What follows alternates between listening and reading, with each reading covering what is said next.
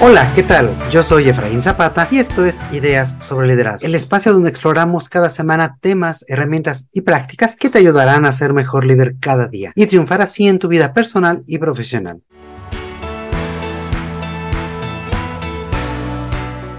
El día de hoy continuamos la charla con mi amigo Juan Carlos Sánchez hablando acerca de temas de redes sociales y de cómo posicionarnos mejor frente a ellas como líderes y tener un impacto positivo en nuestro alrededor, posicionarnos mejor dentro de nuestras organizaciones y, ¿por qué no?, también hacia afuera. Y pues ya nos estabas platicando, Juan Carlos, que todo parte de esta primera gran decisión, ¿no? Tener un perfil personal, tener un perfil profesional. Ahora me, me atrevería a preguntarte, ¿tener ambos? ¿Vale la pena a lo mejor? Este, yo definir, tengo esta parte que es únicamente profesional y esta otra que nada más es personal. ¿Cómo, ves esta, esta idea, Juan Carlos? Es una estrategia viable, definitivamente. Hay personas que sí toman la decisión de tener dos perfiles. Eh, de hecho, las propias herramientas te permiten generar páginas personales y páginas de negocio. La, mayoría tiene esta, LinkedIn lo tiene, Facebook lo tiene, Instagram lo tiene, Twitter no, TikTok no, pero eh, la, la gran mayoría de las redes sociales te permite tener una página profesional, vamos a decirlo de esa manera. Y aparte del perfil, entonces muchas personas sí pueden tomar la decisión de, tener un perfil personal únicamente para sus amigos, su familia y compartir libremente, ¿no? Porque saben que de alguna manera no hay la necesidad, y lo pongo entre comillas, de, de, tener por ahí un filtro con sus familiares o con sus amigos. Hay otras personas que dicen, yo sí eh, prefiero trabajar ambas redes sociales, tener mi perfil profesional porque sé que, que sí tengo un impacto hacia afuera porque sé que esto puede de alguna manera afectar mi desempeño laboral. Cuando los reclutadores están analizando también tus redes sociales, pueden encontrar muchísimas cosas ahí, tanto buenas como malas, si es que no cuidamos. Entonces, es una estrategia viable. Repito, es una decisión también porque implica más trabajo. O sea, un perfil profesional requiere de análisis, repito, requiere de trabajo, requiere de evaluación. Y pues obviamente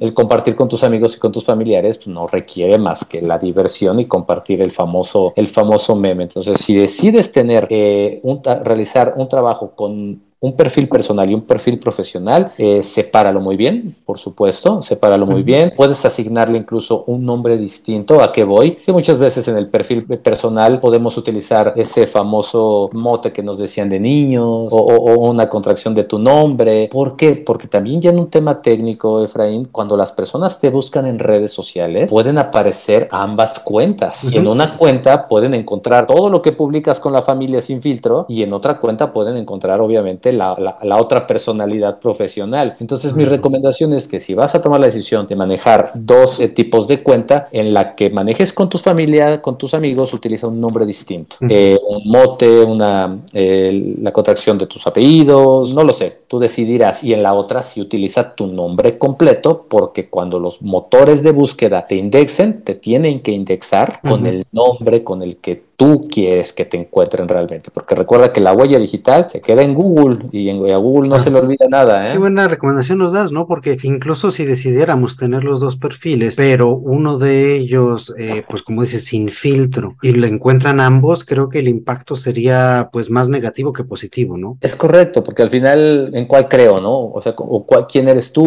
¿Cuál evalúo? ¿Cuál analizo? Sí, creo que sería un impacto negativo.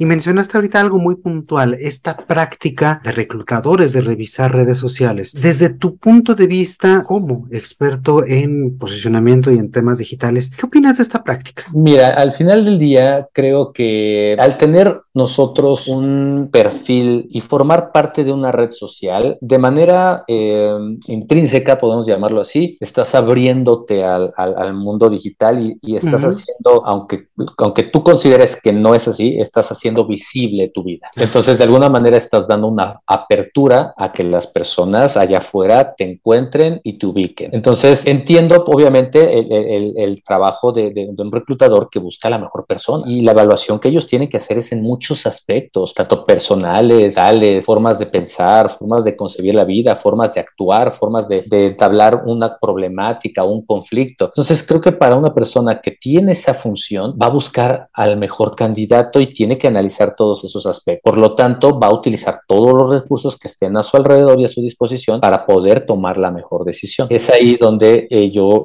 nuevamente sugiero, estamos expuestos aunque no lo queramos. Hay una huella digital aunque no la queramos. Mi recomendación sería haz un management de tu reputación digital, una gestión de tu reputación digital, porque sí, al final del día, eso va a estar abierto a alguien, punto. Claro. Entonces hay que cuidar esos aspectos. Independientemente de que nos metamos en temas de privacidad, etcétera, etcétera, estamos expuestos. Y ahí siempre hay una posibilidad de que nos encuentren.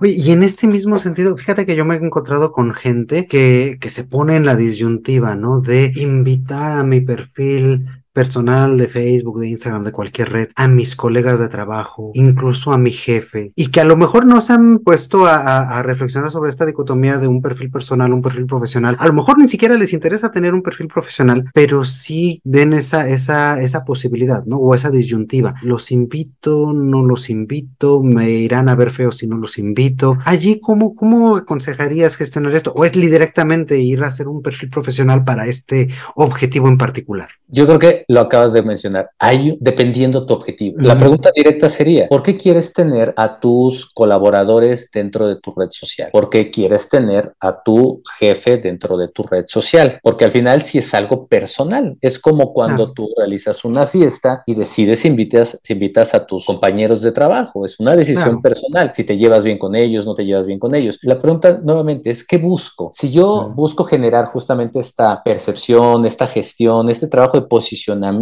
de, mí en, el ámbito profesional, entonces tengo que tener a mis colaboradores y tengo que tener a mi jefe. Pero si te fijas, hay una decisión previa que nos va a llevar a analizar que todo lo que estemos compartiendo tiene una dirección. Es la misma situación. Si yo no tengo intenciones de posicionarme, utilizar las redes para otros efectos, pues entonces tal vez decidiré tener a un compañero de trabajo con el que me lleve mejor, puede ser. O tal vez con mi jefe me llevo muy bien de el tema personal y lo integro, ¿no? Aunque sí también debería, debería de cuidar cuestiones de que publico o que no publico, porque esa información, repito, se puede convertir o se puede pasar a, al lado contrario, ¿no? De, de, lo que estamos buscando, una mala opinión, un mal comentario. Al final es una red social, Efraín, y la red social tiene justamente esto, el potencializar el boca en boca. Entonces, el que alguien te etiquete, el que alguien comparta tu información, los, los eh, amigos que te quiere la misma plataforma, es un efecto de cascada que en cualquier momento alguien te puede ver, aunque tú no quieras. Vas a tener exposición con personas por todos lados, por varias vías. Eso es el, lo que deberías de reflexionar antes de decir si integras o no integras a tu equipo de trabajo.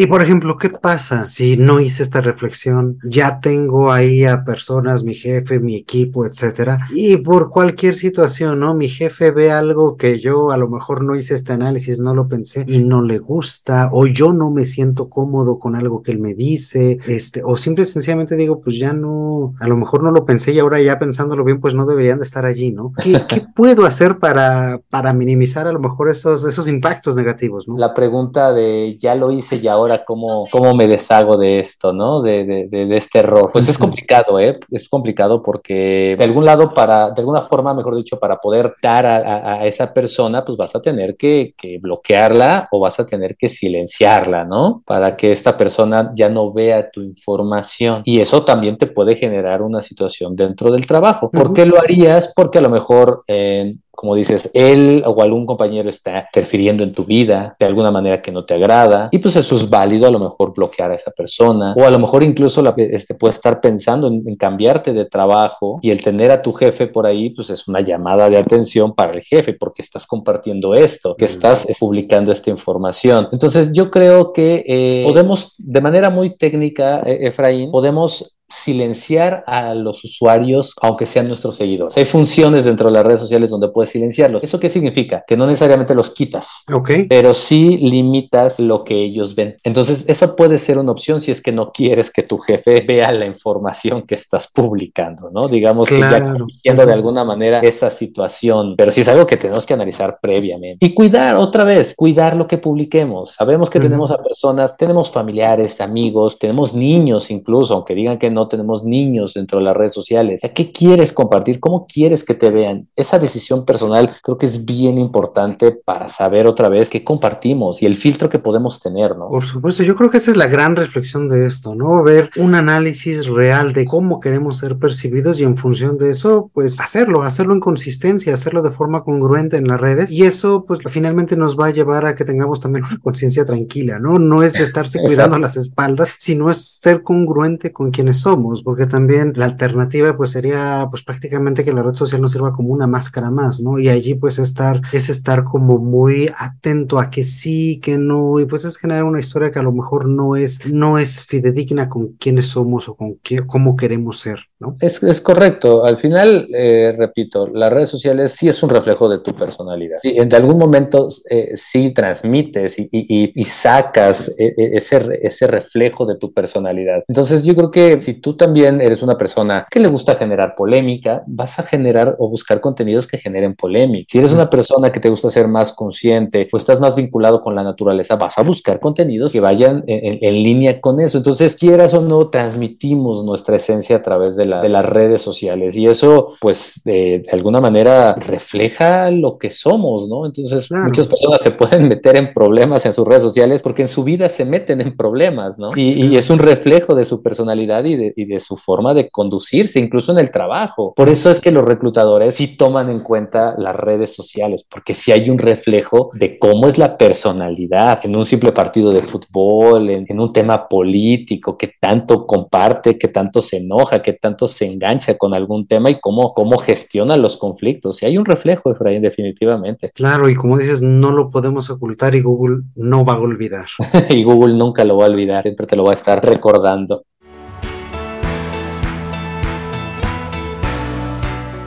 Oye, regresando a lo mejor un poquito al tema más, más macro, uno como líder en esta senda de desarrollo, ¿cómo podemos aprovechar mejor? Pues ahí sí, las redes, la información, los contenidos, todos los recursos que nos ofrecen desde el otro punto, a lo mejor no para posicionarnos, sino para fortalecer, para este, ampliar nuestra carrera profesional. Ahí, ¿cómo le podemos hacer para aprovecharlo? Aquí sí, yo creo que la estrategia cambia. ¿Por qué? Porque ya hay una, obviamente, una orientación a, a convertirnos nosotros eh, definitiva una imagen. Uh -huh. Entonces, ahí sí nosotros tenemos que planear previamente los tipos de contenido que impactan a las personas con las que queremos posicionar. Es decir, si te mueves en un tema de ventas, si te mueves en un tema de recursos humanos, si te mueves en un tema este, de negociación, un tema de ingeniería, pues obviamente tus colegas o ese nicho va a requerir o valorar cierto tipo de información. Entonces, yo lo que diría es, sí genera una estrategia y conviértete en el referente en tu industria comparte información que enseñe, capacite y ayude a otros a lograr sus objetivos. Eso, en definitiva, automáticamente te convierte en un referente en la materia y las personas queremos trabajar con los expertos o con los referentes en la materia. Por lo tanto, las empresas buscan a esos expertos que les van a ayudar a lograr sus objetivos este, particulares, comerciales o, o, o de ventas o, o de gestión. Entonces, en el momento en el que tú generas esos contenidos con esa visión de cómo puedo ayudar a mis colegas a que su día a día sea más fácil, cómo logro transmitir consejos, eh, cómo aporto a ellos soluciones, en ese momento las personas se identifican como el experto en la materia y van a querer trabajar contigo, por ende tú adquieres más valor en el mercado. De acuerdo, pues un consejo como muy, muy puntual y creo que amplía también nuestras perspectivas, sobre todo ya habiendo tomado la decisión de tener tal cual un perfil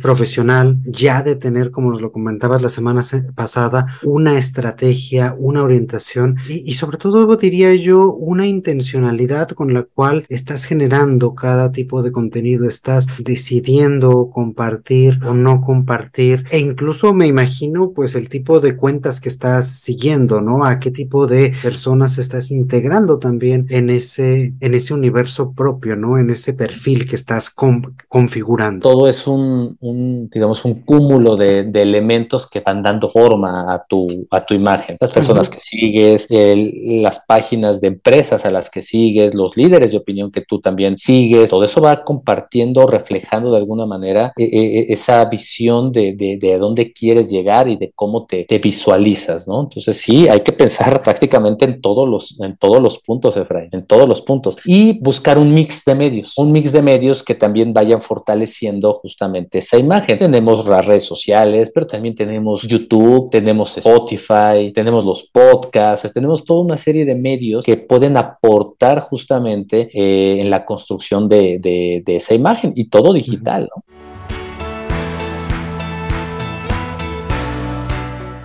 Oye, Juan Carlos, una pregunta también que quisiera hacerte es, ¿de qué manera tú consideras que va a influir ahorita esta palabrita que está tan en boga, el metaverso, en el futuro de las organizaciones y de las personas? ¿Qué es lo que viene a cambiar esta nueva, eh, pues no sé si llamarle tendencia o esta nueva forma de entender, eh, pues la virtualidad? Yo le, yo le llamaría, Efraín, esta nueva realidad. Y esto lo va a cambiar todo, absolutamente todo, la forma en la que hacemos negocio, la forma en la que hacemos, la forma en la que nos relacionamos, la forma en la que nos inspiramos, la forma en la que hacemos arte, el metaverso prácticamente va a cambiar todo. Así como las redes sociales modificaron gran parte de nuestras conductas, el metaverso va a modificar eh, comportamientos y creo que es bien importante entrar a esta nueva realidad, conocerla ya, porque el metaverso ya existe y lo podemos encontrar desde videojuegos donde, donde te, involucras con otras personas de, de, otros países, en realidades virtuales, con instrumentos como Oculus de, Meta, que son lentes virtuales, en esta realidad virtual, donde puedes comprar parcelas completas, puedes vender arte a través de, los famosos NFTs, que al final del día, pues es un pixel lo que estás vendiendo, un pixel que estás vendiendo que no tiene valor, digamos, en el mundo físico, pero que en el metaverso puede valer millones de dólares y que tú al ser dueño de ese pixel puedes replicarlo, puedes hacer negocio, puedes este, generar que otras personas lo visiten, pero todo dentro de un mundo virtual, de una realidad alterna, vamos a llamarle así, porque eso es como funciona, una realidad completamente diferente a la que tú tienes de manera física. Entonces el metaverso es un tema bien, bien padre que va a cambiar la forma en la que hacemos negocio y nos comportamos en el día a día, Efraín.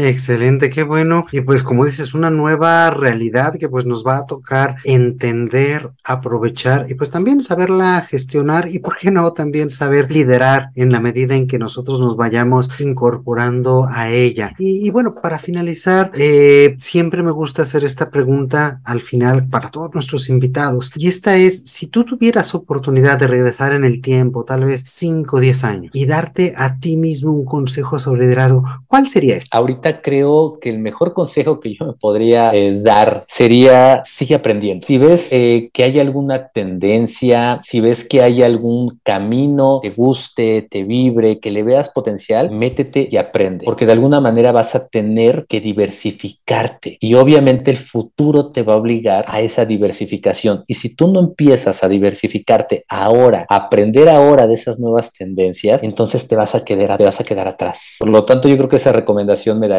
sigue aprendiendo, busca eh, meterte a esas tendencias que encuentres en ese momento, apréndelas, domínalas, porque más adelante tú mismo te lo vas a agradecer. Excelente, sin duda, un gran, gran consejo y que nos lleva a valorar eh, la curiosidad y valorar el siempre estar viendo más allá, siempre aprender más. Y yo creo que eso, pues, es en parte por lo cual estamos aquí, ¿no? Para poder ampliar esas perspectivas y poder tener pues, nuevas formas de ver las cosas. Es correcto, es correcto. Excelente.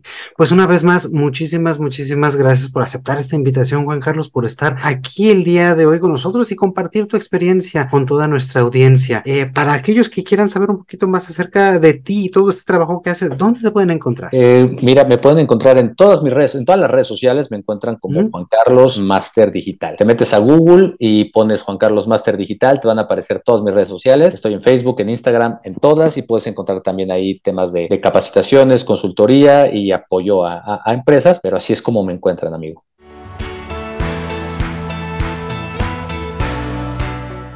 Excelente, pues muchísimas, muchísimas gracias Juan Carlos. En serio que para mí ha sido un gusto como siempre charlar contigo y pues también muchísimas gracias a ti que nos escuchas como cada semana. Recuerda que también puedes enviarnos todos tus comentarios y preguntas al correo hola arroba ideas sobre liderazgo.com. También aprovecho para pedirte que compartas con tus amigos, familiares y colegas tu episodio favorito hasta el momento. Ayúdanos a seguir creciendo y llegar a cada vez más líderes como tú. Como siempre te mando un fuerte abrazo. Yo soy Efraín Zapata y te espero a la próxima con nuevas ideas sobre liderazgo.